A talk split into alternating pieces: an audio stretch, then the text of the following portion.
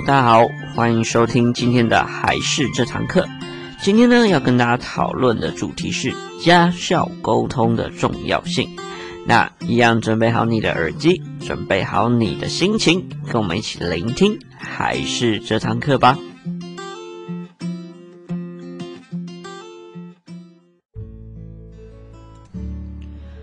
Hello，大家好，我是还是的木须。那今天呢，最主要要跟大家来讨论一下有关于家校沟通的事情。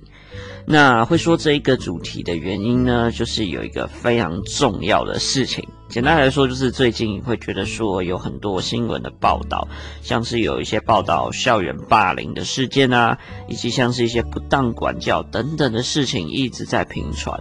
所以说呢，我觉得也开始有很多的家长啊，很多的甚至是媒体等等的，对于老师的要求以及老师的看法也好，都已经到了比较我觉得非常 over 或是非常高度的标准来看待这件事情，甚至是有一些反感的概念产生。所以说，这对老师的压力，我觉得也是非常大。但是其实说真的，老师就是小朋友学校生活当中最常接触到的大人。所以说，老师的影响力对于一个孩子来说也是非常非常重，而且非常非常重要的。那如果对于老师的不信任越来越多的话，然后以至于他会可能缺乏一些沟通，那势必一定都会造成非常多的误会，以及会质疑老师所做的一切的处理的正当性等等。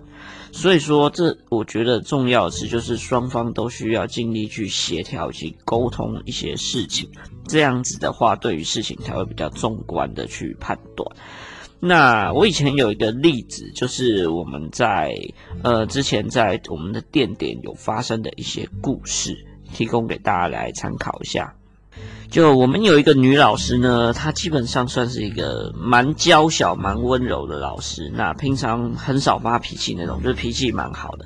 然后有一次呢，她在上大概三到四岁小朋友的课的时候，我们通常都会要求小朋友要有一定的规则跟规矩嘛，对，所以我们都会要求小朋友上课一定要做好，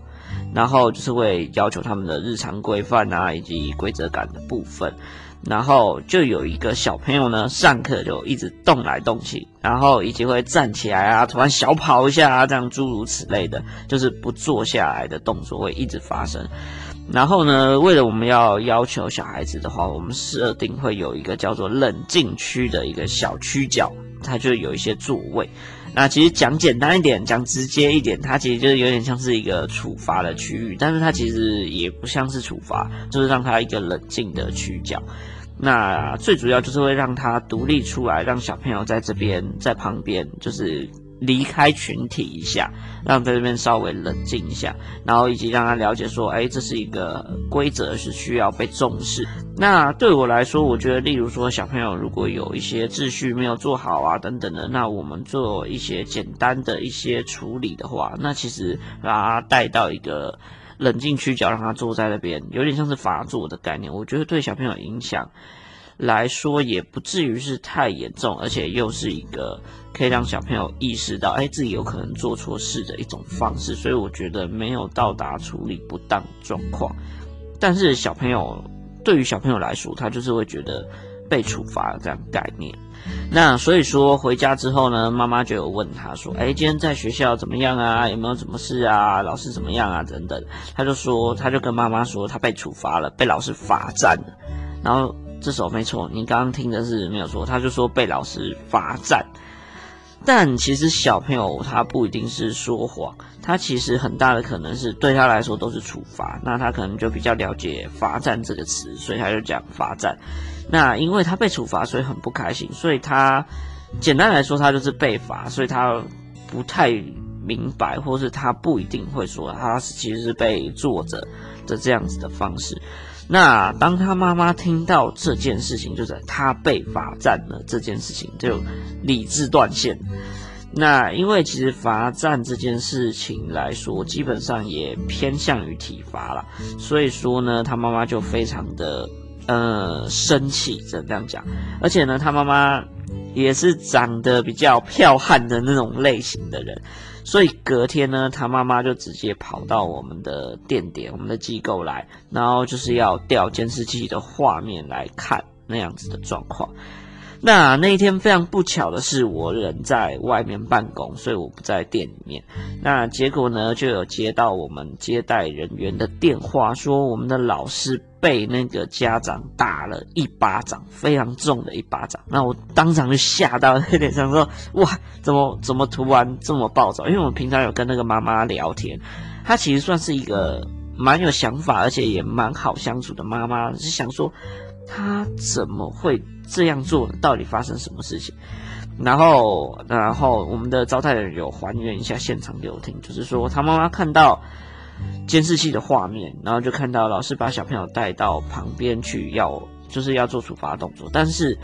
当他看到小朋友，他把小朋友带到离开群体的那一步，他妈妈就忍不住了，然后就一个箭步冲上前去，直接打了老师。然后，并且也有跟老师说：“哎，我都不会这样对我小朋友，那你凭什么这样对我小朋友？我小朋友也要上课啊，等等之类的。”然后之后，我们的招待人员、服务人员就有把他们稍微隔开了一下，然后并且互相沟通一下。那慢慢隔了大概一阵子，才比较没有生呃那么的生气。但其实也没有处理得非常完整的，就先离开了，因为他可能就是还其实还在气头上的状况，所以我们就先让他各自就是回家稍微冷静一下。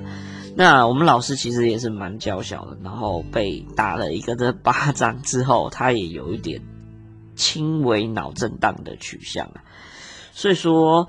就觉得好像有一点严重。那当然，后面呢，我有去找那位妈妈稍微聊过。那到最后，他自己也觉得说，他了解到实际上的状况之后，他也觉得他自己的这些方式有点不太妥，不太妥当。然后，而且呢，也没有完全的了解整个实际的状况，所以他到最后也非常愿意跟老师道歉这样。但其实说穿了，其实我也明白那个家长的心情啊，因为说。他也是非常的爱孩子嘛，所以才会用这样子的一个方式，虽然有点过当，但是他的心情其实是可以体会的。但到最后，我觉得有一件非常重要的事情是他妈妈有提到一件事，就是说他小朋友之前也在我们这边上课嘛，然后他是前一个班级的，所以说呢是由我们。另外的一个老师，就原先是我们另外一个老师带，然后他们之间的互动就蛮多的。简单来说，就是那个老师都会呃跟那个家长互动啊，然后以及讲他小朋友上课的状况。所以呢，那位妈妈就有说到，如果是那个老师做这样的动作的话，他的反应就不会这么大。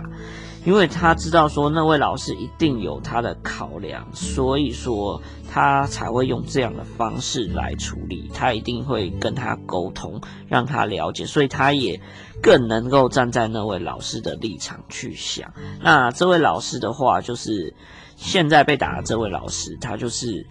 呃比较少，因为可能比较新，然后比较少跟这位家长沟通，他就觉得。会有点过当的动作，那听完之后我就觉得非常的讶异，然后以及觉得说感触蛮深的，因为同样事情，然后两个不同老师，然后差别的动作就在于家校沟通以及互动上面，就差在这边，然后对于同样的事情，同样的处理方式的解读上就会差别是完全不同，就是天壤地别的概念，所以说。家校沟通绝对就是一个非常重要互动的管道，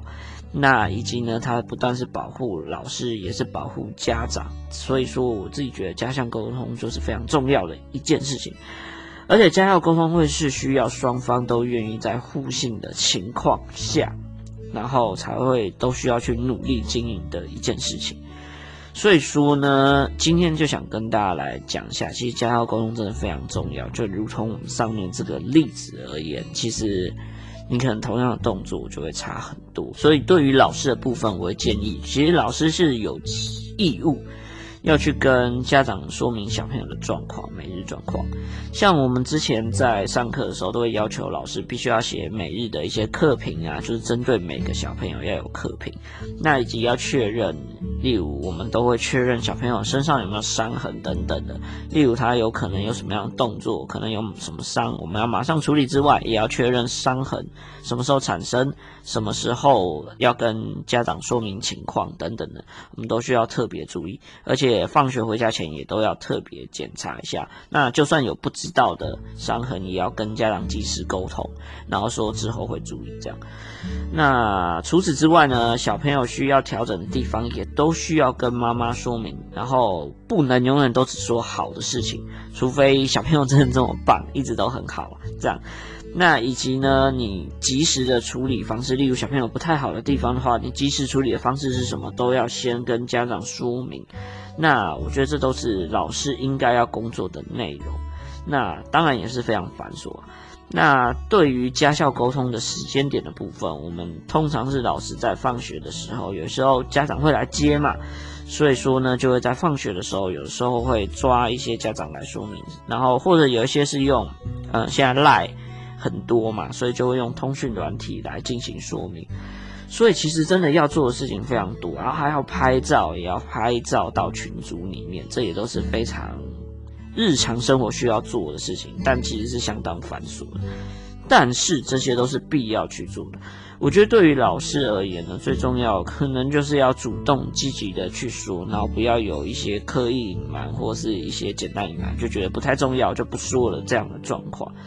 这样子的话，如果你跟家长之间的互动沟通变好的话，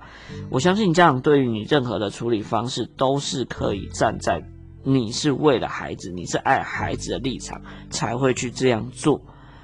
所以说，这样对老师而言，你多做以及多主动的去跟家长做家校沟通这件事情的话，其实对你自己也是有所保障，而且你处置起来也会变得比较容易一点。那另外的话，因为我们蛮多的听众都是家长的部分，我也会建议家长，我们之前有稍微提出一些建议，就是可以在新生入学的时候，主动跟老师说明一下你小朋友的一些喜好啊，以及他的一些学习状况，以及他的一些情绪，或者是他的个性等等。那之前有说过，可以做一份孩子的使用说明书，就可能只是一一份文档、一份资料给老师。这样其实对于老师有很大的帮助，就对于你在安抚小朋友的状况之上啊，以及或者是了解他的个性跟脾气有更深入的了解，这样子处理起来的话，老师才会比较快又比较准。那除此之外，不论是在放学接小朋友上面，或者在群组，或是任何联络管道方面。我建议都可以跟老师多互动一下，毕竟老师要教导的小朋友其实是非常非常多的，那他很难在每一个小朋友都注意到非常的满分，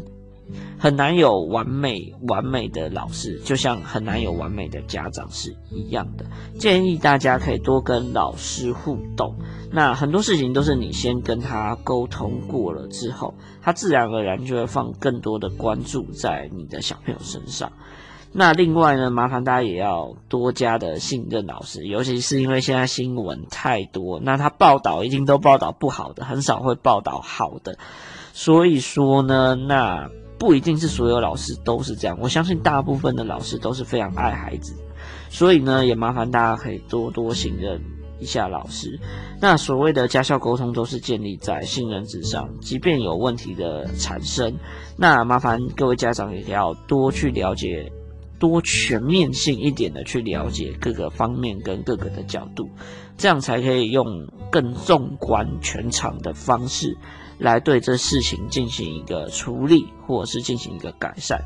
那这是我的一些建议，对于家校沟通的部分。所以简单来说呢，家校沟通就是一个信任上，然后以及多互动上的一个非常重要的一个点，它可以帮忙解决掉非常多的问题。所以麻烦。老师的话多跟家长互动，那家长的话也多跟老师讲一下小朋友的状况，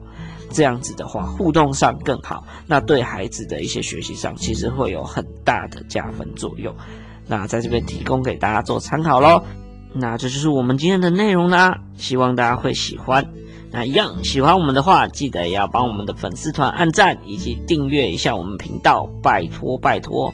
除此之外呢，如果你觉得木须老师讲的不错，然后希望请他喝一杯咖啡的话，我们现在在我们每一集的描述当中也会有一个抖内的连结。那如果你真的觉得我讲的不错的话，也欢迎抖内我一下，我会很感动的。那这就是我们今天的内容啦，我们下一集再见，记得要来收听哦，拜拜。